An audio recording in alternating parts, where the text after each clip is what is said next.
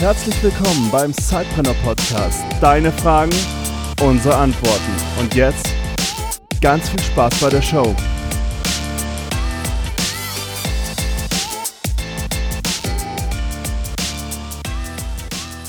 Hallo, liebe Zeitpreneure. Heute wieder zu unserem Format Eure Fragen, unsere Antworten. Und hier hat uns Max die Frage gestellt, ich habe keine Idee, mit was ich mich selbstständig machen soll. Wie finde ich eine Geschäftsidee? Und da dachte ich, da wir letzte Folge schon mal darüber gesprochen haben, wie du zu deiner allerersten Geschäftsidee gekommen bist, Felix, ähm, dass wir vielleicht heute nochmal dann zu dem Business kommen, was dich dann eigentlich auch eher bekannter noch gemacht hat. Vielleicht kannst du uns einfach da ein bisschen einen Einblick geben, wie bist du äh, zum Buchautor geworden und wie hast du diese Nische für dich äh, entdeckt? Mhm. Das erzähle ich äh, super gerne. Vorweg, Max, ich möchte dir was sagen. Mach dir nicht so einen Druck. Weißt du, die erste Idee wird unter Garantie nicht deine letzte bleiben. Also warte nicht auf die perfekte Idee, die das nächste große Millionending wird, äh, sondern nimm die, nimm die zweitbeste Idee und dann leg los. Ähm, ich habe beim letzten Mal und letzten paar Mal schon erzählt, dass ich, dass ich ein Spritspartraining zuerst als Zeitbusiness gemacht habe. Das war nicht die Idee, mit der ich in Rente gehen wollte und das ist auch nicht, ist auch nicht so gekommen. Das nächste, was passiert ist, äh, ich wollte ein Buch schreiben und ich habe dann eine Erfahrung gemacht über, über Self-Publishing, habe ein ja, ein privates Projekt war das damals. Ich wollte meiner Freundin einen Heiratsantrag machen und habe dann äh, mich entschlossen, das in Buchform zu machen und habe das über Amazon CreateSpace hochgeladen und mir selbst gekauft und ihr dann geschenkt und so. Das heißt, ich wusste, ich wusste schon ein bisschen, dass man physisch ein, ein Buch machen kann. Der zweite Schritt war, ähm, das war 2013, dass ich einfach das Gefühl hatte, wir haben beim letzten Mal darüber gesprochen, wie finde ich also eine Idee, was, was, womit kann ich mich beschäftigen, wo ist ein Markt dann vielleicht auch. 2013 war es gerade so, dass dieses Thema Generation Y aufkam, zu der ich gehöre, zu der du, Peter, gehörst. Und äh, man konnte jeden Tag auf Spiegel Online und sonst wo lesen, dass wir nichts auf die Kette kriegen, dass wir die, die Generation sind, die man nur ins Händchen nehmen muss. Und das hat mich wahnsinnig aufgeregt.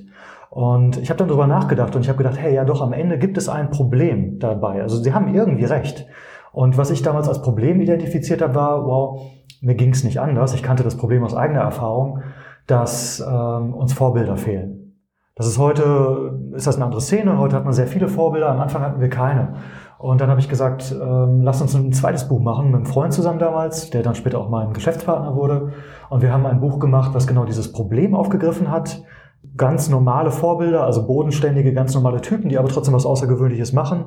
Und wir wollten ein Buch darüber machen als Lösung zu diesem Problem. Ähm, wo wir deren Weg zeigen, wo wir zeigen, wie die, wie die vorgegangen sind, welche Fehler die gemacht haben, was die gelernt haben und wie sie am Ende auch erfolgreich geworden sind. Mhm. Und ähm, das Buch heißt Palmen Castor Brauxel. Und das war tatsächlich dann so der, der erste Schritt auf dem Weg zu dem, was ich jetzt heute mache. Vielleicht ganz spannend, du hattest ja im Endeffekt den Markttest von diesem Buch ähm, ja auch gleich vorweg gemacht. Genau. Das war, ähm, das ist ja auch ein Thema, das wir in einer anderen Folge nochmal ein bisschen ausführlicher sprechen werden.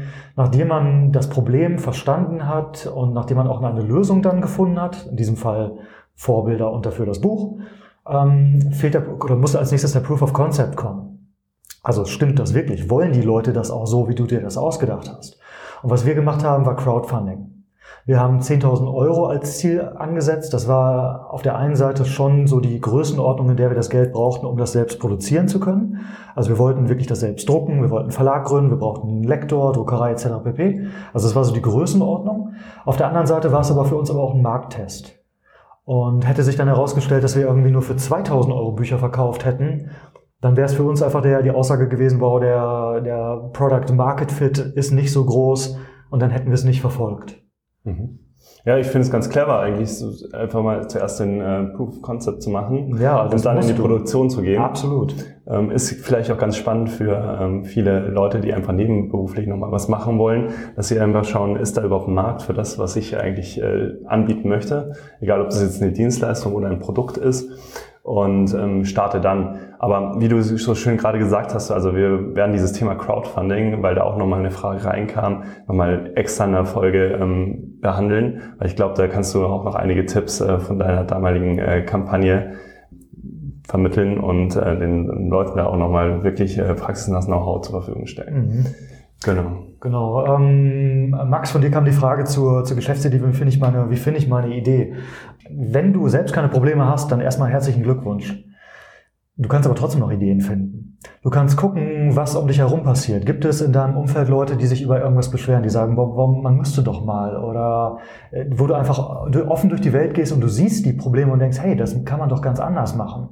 Ähm, wie bei mir damals mit dem Spritspartraining. Ich habe gesehen, hey, das funktioniert als Produkt, aber das kann man doch ganz anders machen und dann kann das ganz, ganz anders erfolgreich werden. Also geh mit, geh mit offenen Augen durch die Welt, ähm, schärf deinen dein Problemmuskel und ähm, wenn dir das am Anfang noch ein bisschen schwer fällt, weil das, das ist völlig normal, dass es so ist, dann dreh das um. Mach äh, Reverse Engineering, das heißt, guck dir Lösungen an. Guck dir Lösungen an, die erfolgreich sind, ob das eine App ist, ob das ein YouTuber ist mit einem Programm, ob das ein Podcast ist, ob es ein Buch ist, völlig egal. Guck dir das an und stell dir immer die Frage, welches Problem löst der? Was macht der anders als die anderen? Was, welche, welche Nische besetzt denn der? Welches, was, also wie, wie fügt der sich ein? Und wie gesagt, völlig egal, was du dir anguckst, ob du jetzt in die Buchhandlung gehst und äh, guckst dir Wirtschaftsbücher an oder du hörst mal durch die Podcasts durch. Wenn sie erfolgreich sind, dann wirst du immer irgendwann auf den Punkt kommen, was sie anders machen und wo sie ein zu dem Zeitpunkt bestehendes Problem im Markt gelöst haben. Das kannst du auch bei ganz normalen Produkten machen. Geh ins Geschäft, nimm dir was in die Hand und das ähm, stärkt diesen Problemmuskel, so dass du dann, wenn das eine Zeit lang gemacht hast, eben, ja, dass die, dich Probleme quasi anspringen. Das wird passieren. Vielleicht auch noch eine ganz äh, interessante Herangehensweise ist, dass man sich anschaut, was gibt es schon im Markt. Und es ist ja nicht immer so, dass genau, es gar absolut. keine Lösung gibt, sondern vielleicht sind manche Lösungen, so wie bei deinem Spritspartraining, das du erstmals als Kunde selber besucht hast, ähm, als Beispiel auch eine Verbesserungsmöglichkeit zum bestehenden Absolut. Produkt. Denn wenn, wenn, du, wenn du eine Idee hast ähm, und das gibt's überhaupt noch nicht, dann bist du entweder mit einer sehr, sehr kleinen Wahrscheinlichkeit auf das nächste große Ding gestoßen, mit einer sehr, sehr großen Wahrscheinlichkeit gibt es auch gar keinen Markt. Ich glaube, dann belassen wir es erstmal bei dieser äh, Folge und hören uns dann in der nächsten Folge wieder. Und ich freue mich schon auf die nächste Frage. Ich mich auch. Du hast auch eine Frage? Dann stell sie uns. Schreib uns eine Mail an info@zeitpreneur.de.